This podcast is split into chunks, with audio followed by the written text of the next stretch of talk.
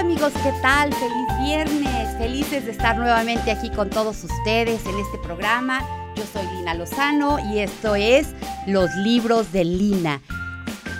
Ya estamos en este viernes, ya estamos en un viernes de pausa, nos pausamos y ya podemos después de una semana de trabajo hacer las cosas que nos gustan, conectarnos, como siempre digo, con los amigos, con la familia, con las cosas que amamos. Y el día de hoy lanzamos una pregunta aquí en este, en este programa. ¿Qué estás leyendo hoy? Platíquenos, ¿qué estás leyendo? Yo les cuento que ya había ah, les había dicho que arranqué el mes pasado leyendo a Laura Restrepo de Lirio y les prometí que les iba a contar que me había parecido esta, esta novela de la colombiana. Y la verdad me encantó, quiero decirles amigos, es un gran libro, lo recomiendo muchísimo. En esta historia, Laura Restrepo nos refleja la sociedad colombiana violenta que sufría, flagelada por el narcotráfico a finales de los 80, principios de los 90, y nos cuenta una historia de delirio, de una historia de amor también, entre una pareja, eh, en donde ella de pronto se ve atacada por esta fantasma de la locura, del delirio, y en un viaje que hace su esposo y regresa, regresa a casa, no encuentra a su mujer, no encuentra a Agustina, que es la protagonista, y resulta que le avisan que Agustina está en un hotel, Aguilar es la pareja de Agustina, se va a buscarla al hotel y encuentra a una mujer completamente enloquecida, en delirio, que no lo reconoce, arrinconada. Él la ama y entonces se lanza a una lucha frenética, una búsqueda frenética por encontrar qué es lo que pasó y qué es lo que provocó la locura de su mujer.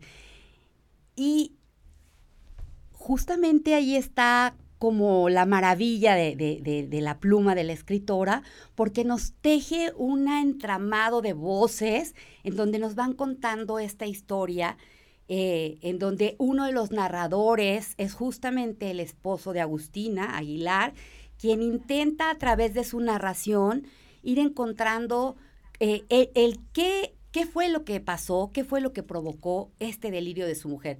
Y empieza a indagar como en su pasado.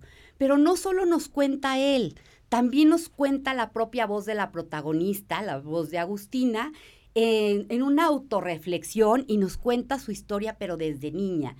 Eh, nos va contando cómo, cómo fue su infancia, cómo era el entorno familiar, cómo se vivía en esa Colombia en sus años de niña.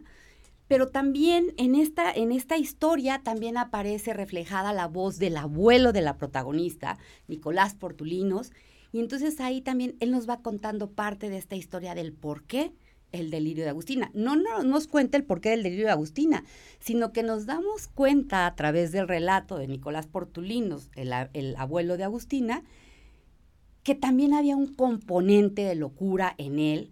Él era un alemán que, vivía aquí en México, vivía, en, perdón, en Colombia, y, y él nos cuenta su historia, su historia con su esposa Blanca y todo, y, podemos notar ahí cómo también estaba tocado por este tema de, la locura. Entonces, eh, Claudia Restrepo nos lleva a esta historia eh, magistralmente, porque se hace un tejido en donde todas las voces se van encontrando y nos van contando una historia que al final eh, de alguna manera encuentra una suerte de, solución porque te das cuenta cómo el amor de pronto puede ser reivindicador y puede salvar y todo.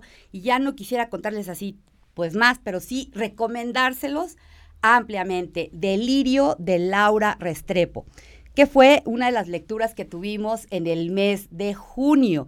Y este mes estamos arrancando con una de mis escritoras favoritas, que es Isabel Allende, y tenemos, bueno, Isabel Allende, chilena, eh, a mí me atrapó desde que escribió eh, La Casa de los Espíritus y de Amor y de Sombras, la, la, historia de su hija Paula, La Suma de los Días, o sea, en realidad tiene una cantidad de libros este, muy bonitos, yo los recomiendo ampliamente. Recientemente eh, Isabel Allende sacó El amante japonés y después del invierno. Y últimamente, digo, este año presentó su último libro, Largo Pétalo de Mar, que tengo aquí también pendiente por leer, que espero poder comenzarlo este mes.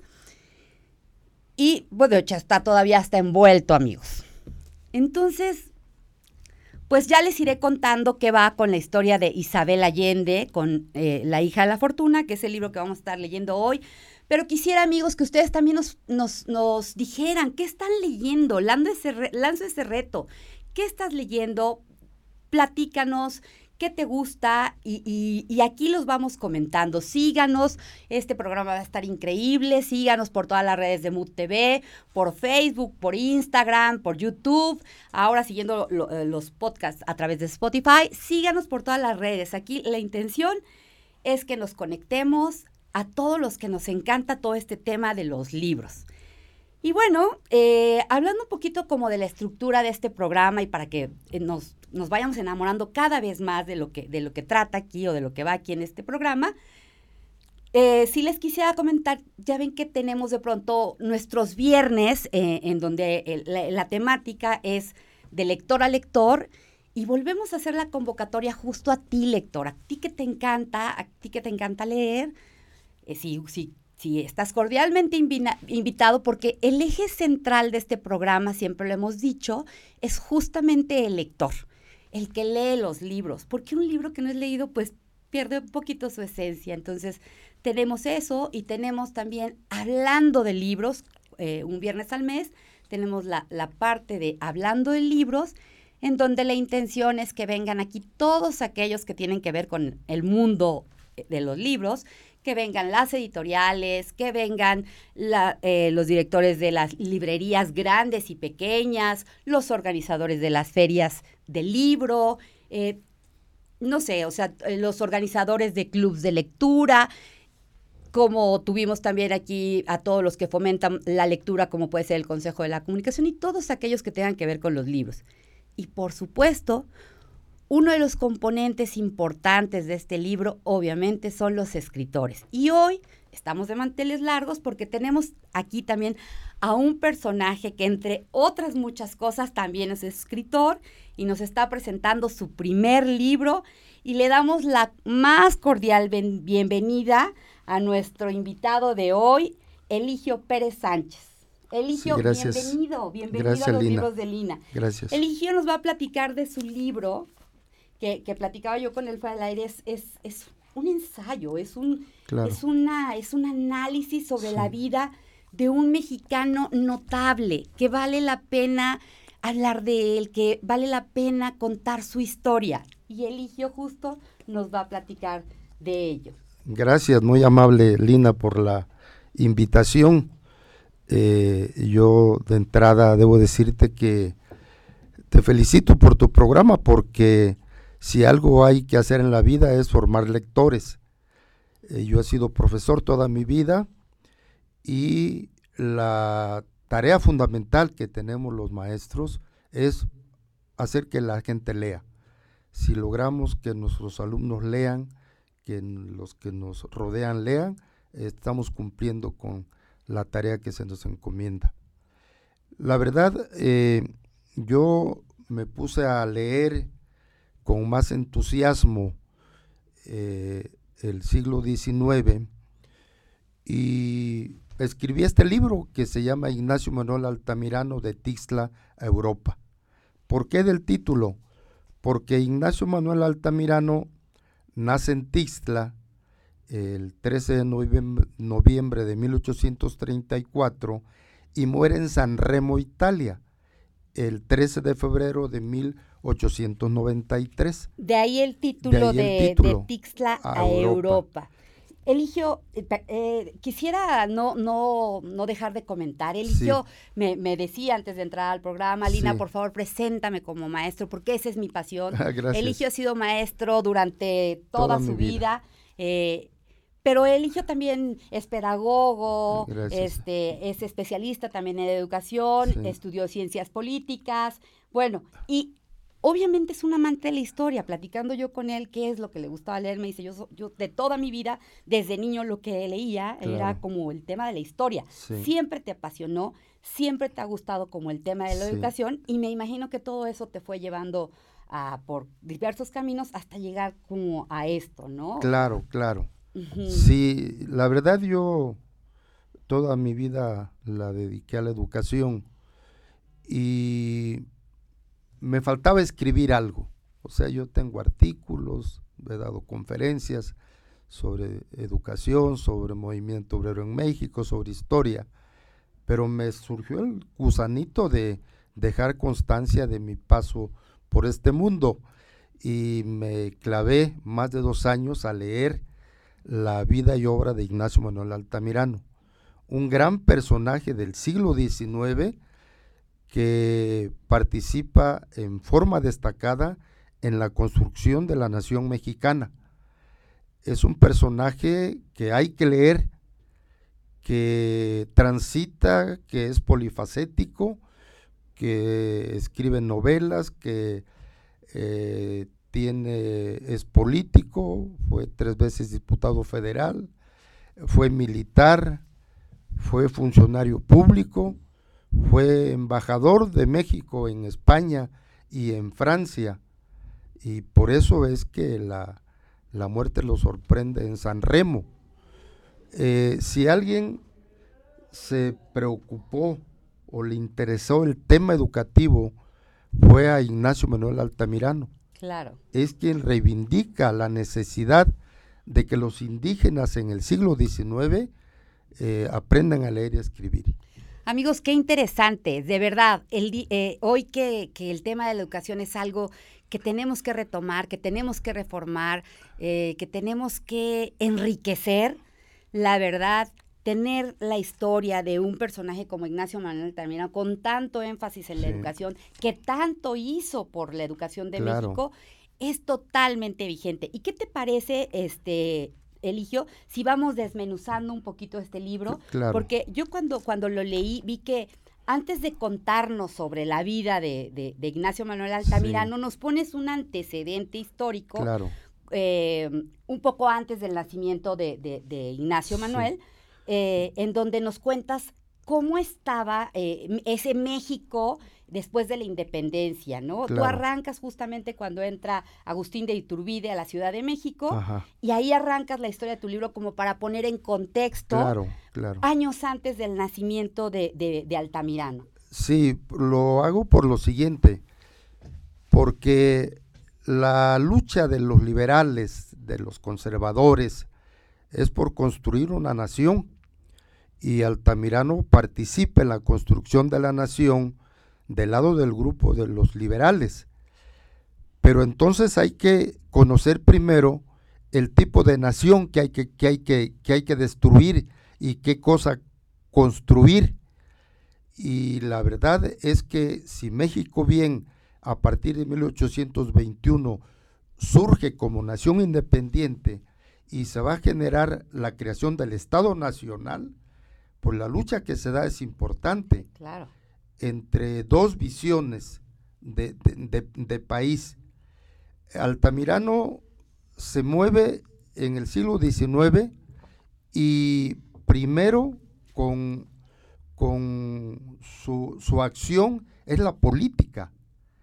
Él, eh, ya lo dije, fue tres veces diputado y participa del lado de Juan Álvarez también en la lucha del plan de Ayutla por derrotar a la dictadura de, Santana, de la última fase de Santana de 1853 a 1855.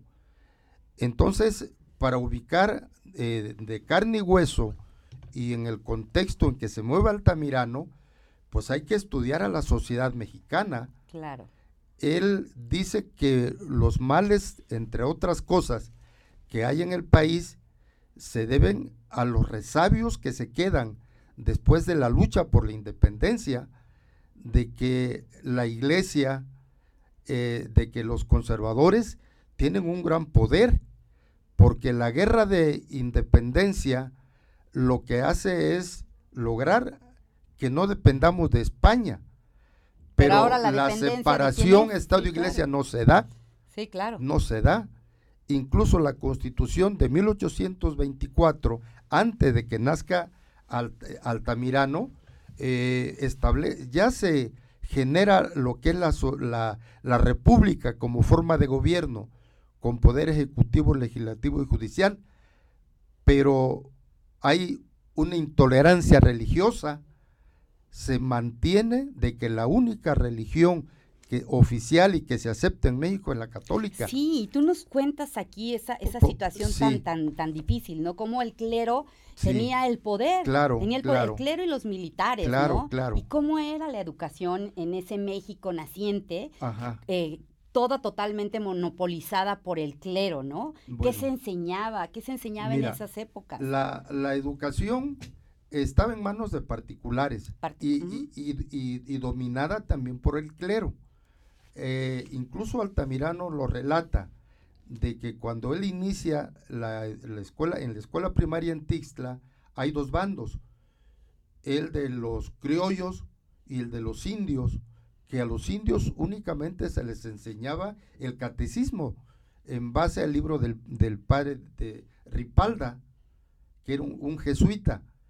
Incluso Altamirano cuando ingresa a la primaria, a, a él pues, se le ubicó en el bando de los indios porque era un indígena. Hasta ahí estaba presente como la división de clases. ¿no? Exactamente, pero resulta que su papá, eh, en ese momento, cuando entra a la primaria, era el presidente municipal por segunda ocasión, pero de los indios, había tres De presidentes los indios chontales. eh, en Tixla.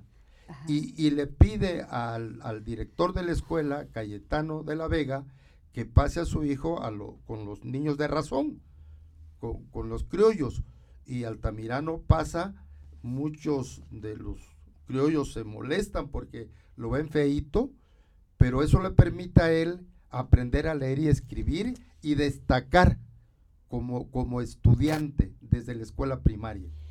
Con esta gran historia de Ignacio Manuel Altamirano, Sí. que estamos yéndonos a, a sus años más mozos, nos vamos a ir a un corte y vamos a regresar para seguir platicando esta fascinante historia de este indio tixleco, Sí. de gran inteligencia y sobre todo de un espíritu férreo. Regresamos, regresamos con esto.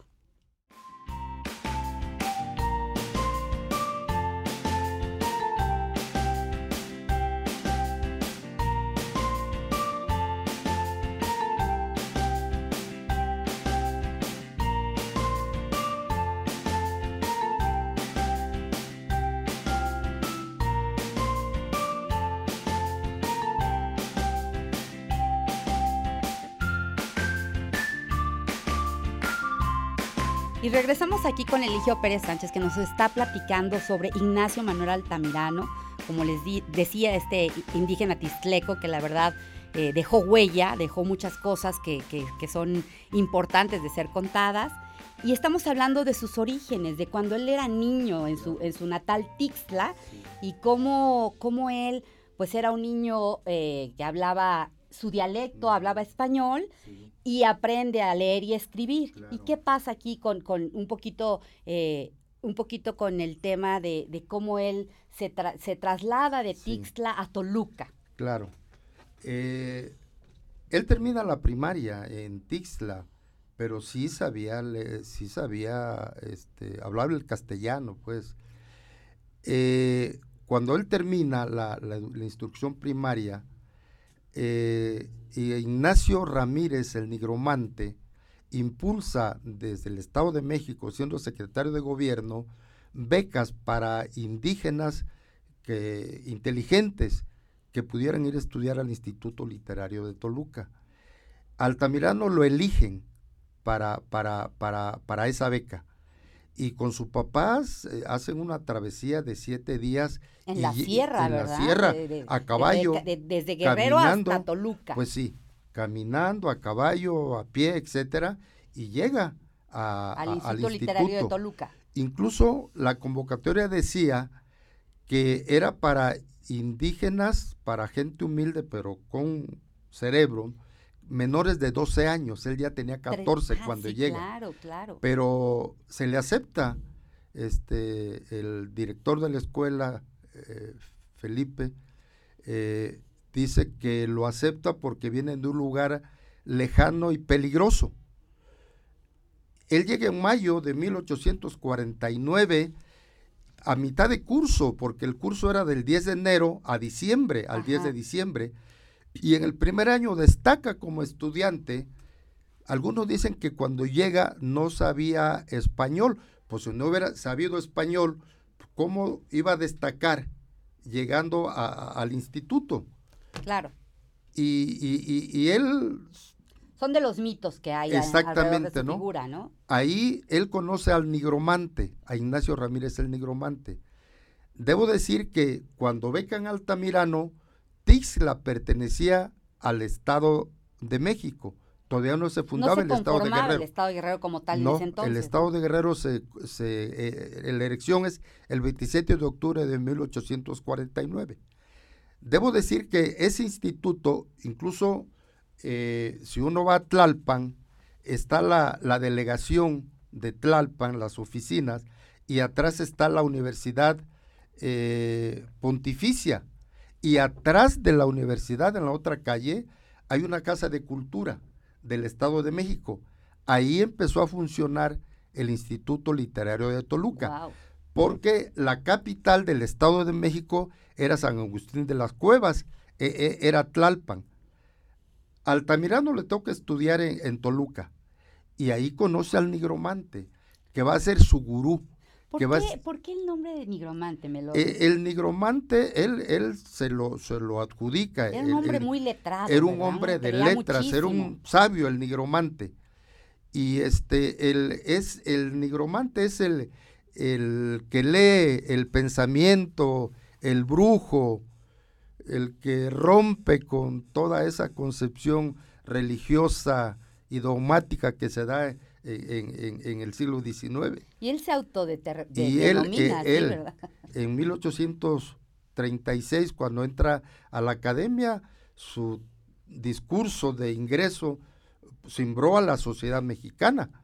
Cuando dijo Dios no existe, las cosas de la naturaleza se mueven por sí mismas. Debo decir que el ateo en el siglo XIX es el nigromante, porque incluso Altamirano era católico, pero la lucha en el siglo XIX no es contra la iglesia, es contra el alto clero que mantiene el control de la educación y que mantiene a los indígenas sumi- sumidos en la, en- la en la ignorancia. ignorancia. Altamirano, por ejemplo, se casa por la iglesia eh, en, en 1859. A Altamirano lo expulsan incluso del Instituto Literario de Toluca. Lo expulsan. Y, él ahí se va a vivir en 1853-54 a Cuautla, Yautepec, y conoce a un vasco, dueño de la hacienda de Santa Inés, que era Luis Robalo, que lo escuchó hablar, pronunció un discurso altamirano invitado por la Junta Patriótica, y como era un agente altruista, fue quien lo ayudó para, para que Altamirano pudiera estudiar la carrera de Derecho en el Colegio de San Juan de Letrán en la Ciudad de México. Sí, de hecho lo acoge en su casa. Lo acoge en su casa, lo llama como lo, lo quiere, lo, lo- fue quien a su hijo, a Luis, lo, lo llama mi hermano. O sea, fue quien le, le abrió las, le dio pues el apoyo para que Altamirano pudiera, pudiera estudiar. Y es que Altamirano brillaba en cada lugar donde estaba. Sí. Todavía cuando estaba en el Instituto Literario de Toluca, eh, pues él brillaba y deslumbraba. De hecho, veo aquí en tu libro que dice que de pronto los eh, era mal visto, porque en el Instituto Claro. Literario de Toluca, eh, eh, amigos, nos eh, estudiaba la clase, la elite. ¿No? Ajá. Y algunos Y niños becados, y becados, los como era el caso de Ignacio Manuel Altamirano, indígena, entonces él empieza a brillar tanto que de pronto pues lo malven, ¿no? Como dicen, como este Sí, indio va a saber más que nosotros. Exactamente. De hecho, hay, hay, hay algunos escritos de Ignacio Manuel Altamirano donde él refiere su estancia en, en el Instituto Literario de Toluca, en donde dice que su, su estancia en este lugar fue alternativamente feliz y desgraciada. Claro, claro. Feliz y desgraciada, porque Sí. por un lado era muy feliz de poder tener esta posibilidad. Fue bibliotecario, ¿no? Creo que Sí, estuvo encargado de la biblioteca. sí. Y eso él lo superpotencializa y lo superaprovecha, porque se volvió un lector así Claro. se leía todo, se leía todo, ¿no? Entonces, es- Altamirano aprende francés. Bueno, aprende latín porque había clases en Lo latín. aprende perfecto, Incluso ¿no? cuando lo expulsan del, del- del instituto, se queda en Toluca y se mantiene dando clases de francés en una escuela porque lo particular. aprendió a la Lo aprendió a la perfección, perfección. ¿no? Pero traducía en alemán, estudió griego, sabía inglés, sabía eh, italiano, Latín. Sabía eso- latín, Sabía latín. y porque que se estudiaba en el siglo los- XIX mucho en, eh, eh, en latín. Es decir, estudió, sabía siete idiomas. Por eso pudo leer a los clásicos, Exactamente. a Shakespeare, o sea... Y le dan el puesto de bibliotecario. Eso le permite pues, dedicarse a estudiar. Altamirano es un superdotado, tiene una inteligencia extraordinaria.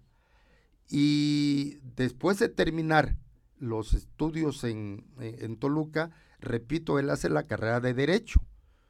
E incluso eh, cuando él ingresa, lo suspende en 1855 porque se incorpora a la revolución de Ayutla, eh, que, que encabeza Juan Álvarez, que le ayudó mucho también para poder trasladarse a Toluca. Eh, Juan Álvarez fue el primer gobernador del estado de Guerrero y le recomendó mucho a el gobernador del Estado de México, que era Mariano Riva Palacio. Ellos eran grandes amigos, que por cierto, Riva Palacio se casa con una hija de Vicente Guerrero. Por eso, Vicente Riva Palacio, el gran eh, historiador y general que conocemos del siglo XIX, pues era nieto de- de- de- de Vicente Guerrero. Claro. Entonces, esa relación le permite a, a Altamirano eh, incluso mantenerse e- en, Toluca, porque primero lo amenazan con una expulsión y después lo expulsan, lo expulsan, ¿no? Y, y repito, él se, se integra a la revolución de Ayutla, termina la revolución en 1855 y él se reincorpora a estudiar la carrera de Derecho, que termina en forma brillante. eh, en- en menos de tres años termina la carrera. Incluso uh, sus exámenes piden que se los adelanten, que sean extraordinarios. Tiene un examen en tercero de la carrera de jurisprudencia que se llama Los Tres Derechos, que le publican en el periódico del siglo XIX el discurso que pronuncia. Y además siendo estudiante, él asiste a las sesiones del Congreso porque se está discutiendo la constitución de 1857.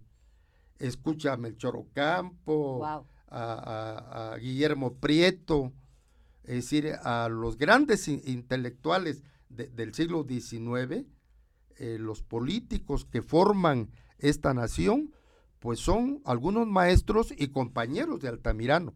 Sí, claro. Altamirano se dedica a la política. eh, y fue tres veces diputado, por, por dos veces por el estado de Guerrero y una por San Luis En Potosí. Tixla, de hecho, la primera vez, ¿no? Fue por Acapulco, Ajá. fue por Acapulco, fue por Azoyú, de la, la Costa Chica, y fue por San Luis Potosí, alejado de los problemas, las broncas que hay en Guerrero, entre Diego Álvarez, hijo de Juan Álvarez, y Vicente Jiménez de Tixla. Hay una pugna ahí donde Altamirano medio participa, y él en 1859 eh, se aleja del estado de Guerrero, eh, porque se aleja, participa en la lucha contra los, contra los franceses, participa en la lucha contra, contra Maximiliano. Pero terminado el periodo de, de este, de la lucha contra el Segundo Imperio, Altamirano deja la política y se dedica a las letras a partir de participar en las veladas literarias y en 1868 se dedica al periodismo y a la educación de, en, carne y hueso. Y con esta faceta tan increíble de Ignacio Manuel Altamirano, en donde eh, ya no a través de las armas, sino a través de la pluma y la inteligencia, empieza él a incidir en la conformación también de un, de un México más libre. Con esto nos vamos a ir a un, a un corte y regresamos para seguir hablando y sobre todo hablar de esta faceta increíble de el Ignacio Manuel Altamirano, el escritor, el periodista, el que intentó a través de las letras reunir nuevamente a, a todos los pensamientos. Regresamos en un momento, amigos, no se vayan.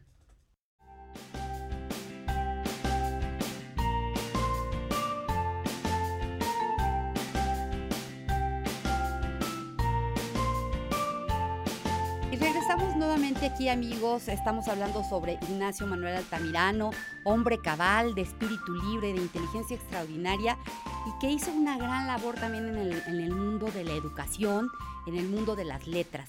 Y platícanos de esta faceta del Ignacio Manuel Altamirano que pugnó tanto tiempo y que trabajó y que luchó porque su tema también era el tema de la educación. Claro, Él decía que una sociedad educada, más pensante, era más libre. Claro, claro. Y, cómo impulsó él todo este tiempo, este, en ese entonces, pues no, no, había ni siquiera este escuelas, no había, no había maestros formados que pudieran hacerse cargo de este tema de la educación, no había este, a lo mejor hasta presupuesto de pronto para, para, para estos temas. Y él siempre fue un luchador, un luchador que pugnó por toda, por toda esta situación. Mira, eh, Altamirano termina la carrera de, abogado en 1859. Se casa con Margarita. Margarita, su, su, su eran, eran de Tixla, de Tixla Pérez Gavilán. No tuvieron hijos, pero Altamirano adoptó a los medios hermanos de Margarita, que, que eran Aurelio, Palma, Catalina y Guadalupe. Por eso se habla de los hijos de Altamirano. Eh, incluso quien ayuda mucho a Altamirano es uno de sus yernos, este, Joaquín de Casasus, que era un tabasqueño, que fue su alumno. Incluso este, Juan Sánchez Ascona, que fue secretario particular del presidente Madero, eh, cuando fue presidente de la República, pues eh, fue, fue se casó con, con una hija de, de, Altamirano, se casó con Guadalupe. Altamirano repito, es militar, toma las armas también, participa en, el, en, la lucha en el sitio de Querétaro contra, contra Maximiliano, a quien visitó el 16 de mayo de 1867 en la cárcel, en, perdón, en el convento de Santa Cruz, en, en Querétaro.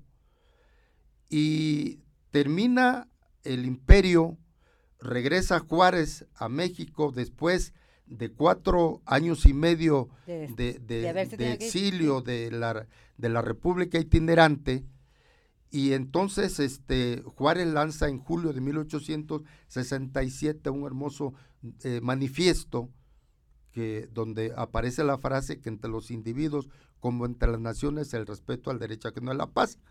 Si lo que se requiere es la paz, pues entonces Altamirano va a contribuir a la paz de la siguiente manera él se opone en 1867 a la reelección de, Benito Juárez. Dice que no ayuda a la democracia que los gobernantes se mantengan tanto tiempo en el poder. Y pone como ejemplo a Grecia y a Roma. Claro. Y él apoya a Porfirio Díaz.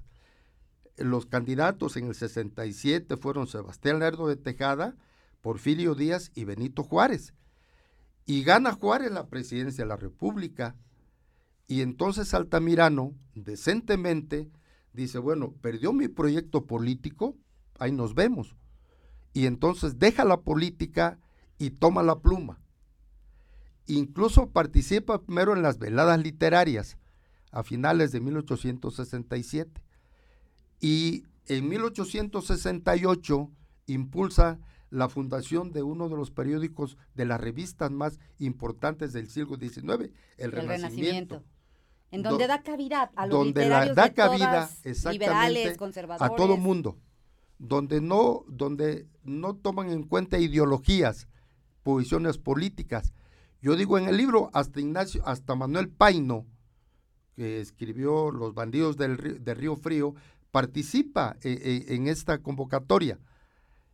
Altamirano en 1861 pide la cabeza de Paino porque Paino había sido secretario de Hacienda en el gobierno de Comonfort y lo acusa de que fue quien instigó a Comonfort para que desconociera la constitución del 57 y después se hacen grandes amigos. Incluso cuando Altamirano llega, me adelanto, a, Europa, llega como embajador a Barcelona. Y Manuel Paino era el embajador en Francia. Y, son que y permutan. Permutan, ¿verdad? Porque, por, su salud. Paino se quería venir a España porque ahí estaba su familia y Altamirano quería vivir en Francia. Y, permutan. Entonces, el siglo XIX, eh, la lucha de Altamirano es por construir una literatura nacional es de contribuir a la formación de la sociedad mexicana a partir de la cultura. Claro. Y por eso él hace tanta hincapié en el asunto de la educación. Dice, de 8 millones de, de mexicanos, 6 millones son indígenas que no saben leer y escribir, y hay que castellanizarlos. Él incluso plantea que debe de fundarse una normal para que los maestros aprendan pedagogía y para uniformar el conocimiento también. Hay que reconocer que Altamirano fue el que elaboró el proyecto para la fundación de la normal de, la maestros. normal de maestros.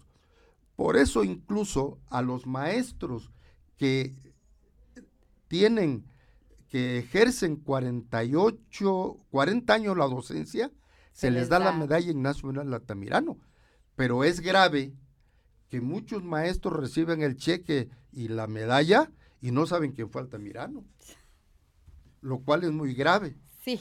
Pero en, esa etapa, en esa etapa también de, de, periodista, de, orador encendido, discursos, ¿verdad? de sus grandes discursos, de impulsar de, la educa, de la educación, también escribe novelas, Clemencia, el Zarco, la Navidad, en, las montañas, eh, porque para Altamirano la novela es el libro de las masas, pues ante la falta de escuelas y ante una sociedad analfabeta, pues hay que escribir. Yo incluso en mi libro tengo un pequeño capítulo donde pongo siete novelas de Altamirano. La última son porque sus novelas son históricas, son novelas donde reivindican los principios liberales sobre los conservadores. Impulsa el amor a la, patria. el amor a la patria, exalta los valores. Los valores, exactamente. E incluso son de sus seis novelas, de sus siete novelas, eh, la última fue Atenea, que le escribe sobre Venecia sin conocer Venecia. Pero había leído mucho. Cuando vivió en Europa, pues, fue a Venecia y dice, pues yo este lugar ya lo, ya lo, ya lo conocía, ¿no? cada quien al leer las novelas, pues tiene que hacer su propia interpretación. Para algunos Altamirano se, se autorretrata e, en, las novelas. Sí, claro. Yo cuando, cuando leí, por ejemplo, Navidad en las montañas, sí me imaginaba que el, el ese, eh, ese militar que iba este, de pronto eh, perseguido entre las montañas y todo, era... era no, ella es Pablo, el que se enamora de una muchacha porque más bien, bueno, yo entendí esto, ¿no? Que ya hay, trata de que sea una reconciliación entre el clero y el ejército. ¿Por qué? Porque el cura que pinta en las montañas es un cura muy, muy, muy democrático, muy liberal, muy de avanzada. Sí, claro, claro. Incluso Altamirano te dibuja los paisajes eh, eh, eh, en sus novelas. De una este, manera esplendorosa. En el zarco, en el zarco, pues sabe hasta cuántos naranjos había en Yautepec. Eh, y, te dibuja Yautepec porque, porque él vivió eh, dos años eh, en Yautepec y, incluso lo que él maneja en esta novela, este, ahí eh, son cosas de la vida real. Yo no los he visto, pero los voy a buscar. Hay periódicos de la época donde hablan de los plateados, que era un grupo de forajidos que traían sus trajes, vestimentas con, con plata, y, son los que tienen asolada la región. Y ahí el galán, pues es este, el zarco, que se enamora de Manuela y, este, y, se la lleva. Y, yo digo allí, Altamirano es Nicolás el que enamora a Manuela, no, no, no, no, lo, no le hace caso y, se casa con Pilar. Como inclemencia, uno lee a los dos oficiales que se disputan el amor de una guapa muchacha de Guadalajara y Fernando Valle, que es el, militar abnegado, el patriota, eh, eh, eh, dicen es ahí está la figura y la presencia de, de, Altamirano.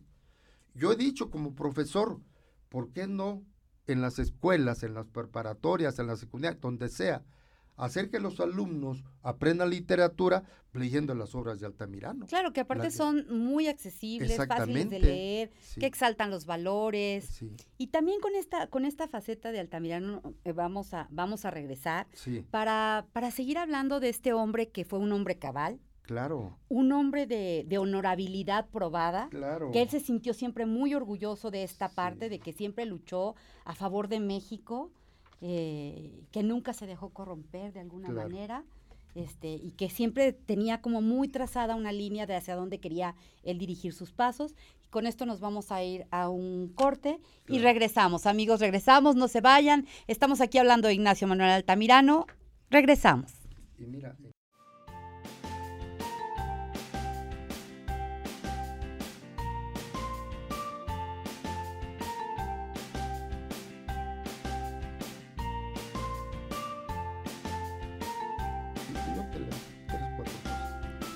Amigos, estamos aquí de regreso. Estamos hablando del libro de eh, eh, Eligio Pérez Sánchez sobre Ignacio Manuel Altamirano.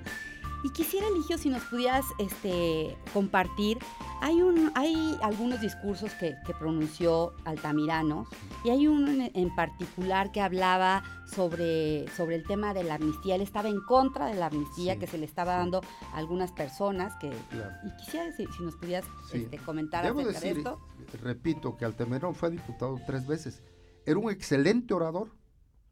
Y en la guerra de reforma son, es la guerra de tres años, 1850 diciembre del 57 al 60.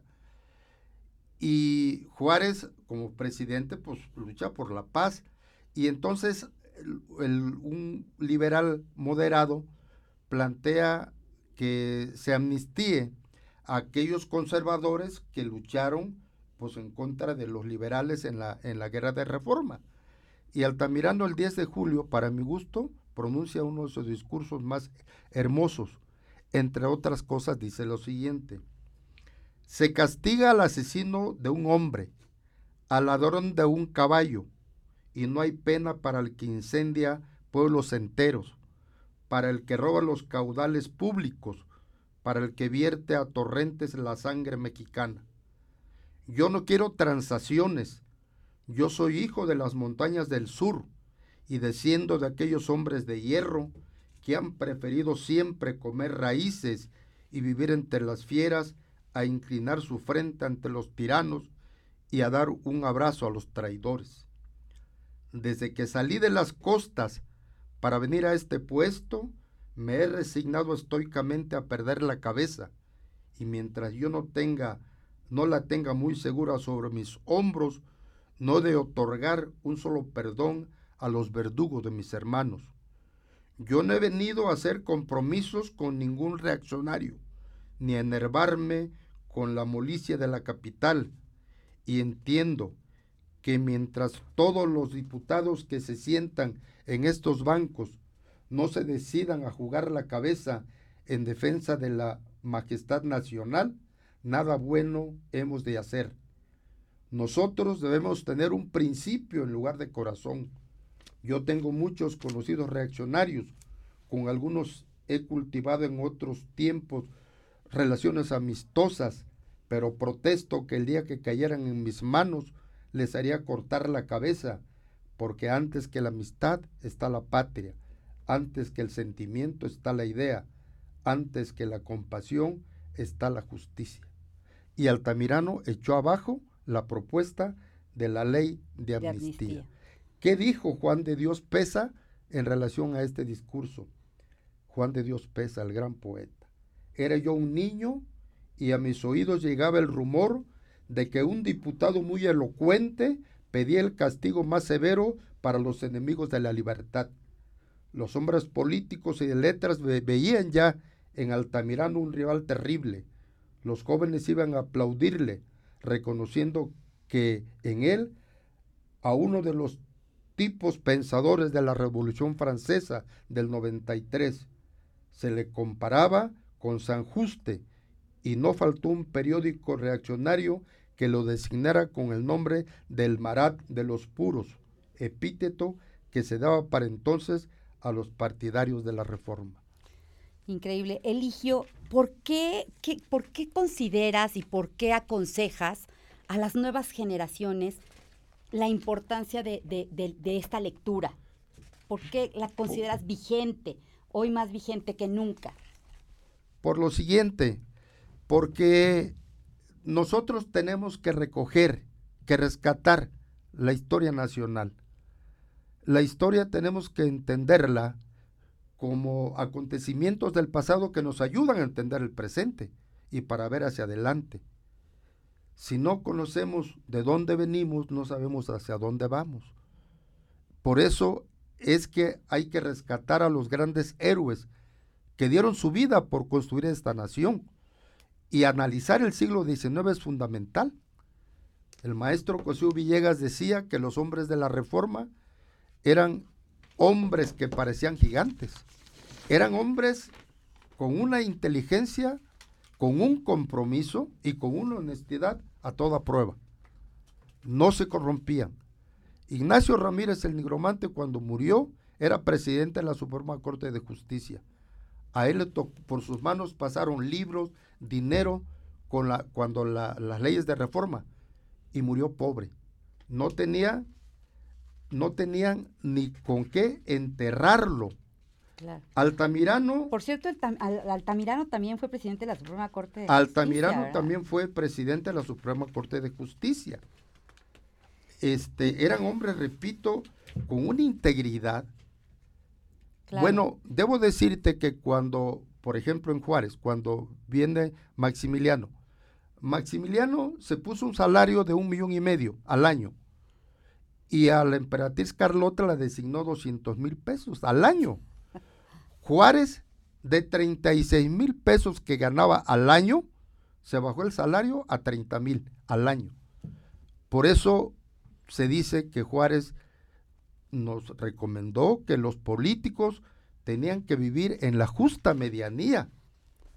Entonces, uno tiene que tener que saber conocer la historia de México y, para tener este para, para tener un, rumbo uno necesita valores Eligio, para, para, para construir este libro hay mucha investigación de tu parte, mucha lectura. Eres un gran lector. Ah, gracias. Me has platicado que, lees muchas horas al día. Sí. Te encanta la lectura de toda tu vida. Sí. Que, que, que de niño lo que más te encantaba leer y de joven era el tema de la historia. Claro y que bueno, pues después sí has leído a los clásicos de la sociología y de la pedagogía, te encanta leer. Ajá. ¿Por qué consideras que es tan importante o qué, qué mensaje le darías a todos los que nos escuchan el día de hoy, que son grandes lectores, o a los que todavía no integran este hábito de la lectura a su vida? ¿Por qué, qué, les dirías? ¿Qué consejo les darías? Que sigamos leyendo, eh, eh, el, el, porque la lectura libera el pensamiento, la lectura nos hace libres la lectura nos abre puertas, nos dimensiona. México es un país donde poco se lee, pero la verdad yo no me quedé con escribir el libro, que lo disfruté o lo sigo disfrutando y sigo leyendo Altamirano. Vamos a hacer la tercera edición dentro de unos tres meses, porque me apasionó porque, porque yo disfruté la, lectura. Eh, uno tiene que hacer lo que le gusta, pero repito, los maestros tenemos que formar a lectores. Qué bueno con tu programa. Si a, un maestro no, no, le gusta leer, pues que se dedique a otra cosa. Claro. Lo que tenemos que hacer es impulsar la educación. El camino al desarrollo se llama educación. Cuando terminó la Segunda Guerra Mundial, los países desarrollados fueron Japón y Alemania, y que son grandes potencias ahora, porque impulsaron la educación. Qué bueno que en el Fondo de Cultura Económica ya haya una nueva política y estén eh, editando libros a bajos precios y llevar la educación a, las comunidades más apartadas. Este libro que yo pongo a su disposición, lo leen ama de casas, lo leen profesores, lo leen profesionistas, lo leen ciudadanos común y corriente. Está hecho, y, esa es lo que yo espero que se, que se lea más, para, para conocer a este gran personaje que, que, poco se conoce. Yo, yo, yo, lo he dicho, ¿no? Que les invitamos a leerlo y que para ello Eligio eh, eh, nos trae el día de hoy un, libro, ¿verdad? Sí, sí, Nos trae un libro que nos deja aquí este, eh, de obsequio para todos los que nos están este, viendo. Escríbanos y ya veremos la dinámica para hacérselos llegar. Eligio, de verdad, el tiempo se ha ido volando, siempre nos falta tiempo, ha sido un deleite. Y este, pues invitamos a, todos los que nos escuchan a que revisen, a que revisen esta lectura importante, este, trascendente, que nos instruye, que nos, que nos da luz sobre, sobre cómo nos hemos conformado como país y para no repetir errores. Este, Eligio, te agradezco muchísimo, te agradezco muchísimo tu generosidad. Amigos, eh, que tengan un excelente fin de semana, lean mucho y nos vemos aquí dentro de ocho días. Tendremos un programa sensacional, no se lo pueden perder. Estará con nosotros la gente de Gandhi, así que nos hablarán, bueno, de muchas cosas muy interesantes, muy importantes, no se lo pierdan. Y quisiera cerrar este programa con un poema que dice así. Amor Oscuro se llama. Si para ti fui sombra cuando cubrí tu cuerpo, si cuando te besaba mis ojos eran ciegos, sigamos siendo noche, como la noche inmersos con nuestro amor oscuro, sin límites, eterno, porque a la luz del día nuestro amor es pequeño. Ignacio Manuel Altamirano. Feliz viernes amigos. Bye bye.